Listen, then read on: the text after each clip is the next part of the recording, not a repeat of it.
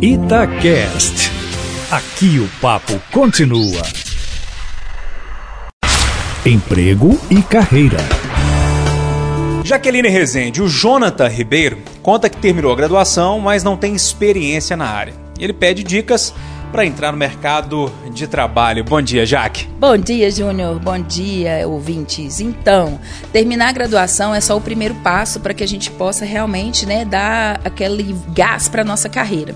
Então, algumas dicas. Primeiro, você vai montar um currículo com tudo que você viu na graduação, com o que você mais gosta de fazer, inclusive você ressalta os seus objetivos, tem que focar na sua rede de relacionamento também e principalmente buscar aqueles cursos que a gente faz durante a graduação, aquela formação complementar, colocar aquilo ali bem no foco. Se fez algum estágio, você tem que realçar e também pegar as boas referências. Isso é o primeiro passo quando você está saindo da graduação para o mercado.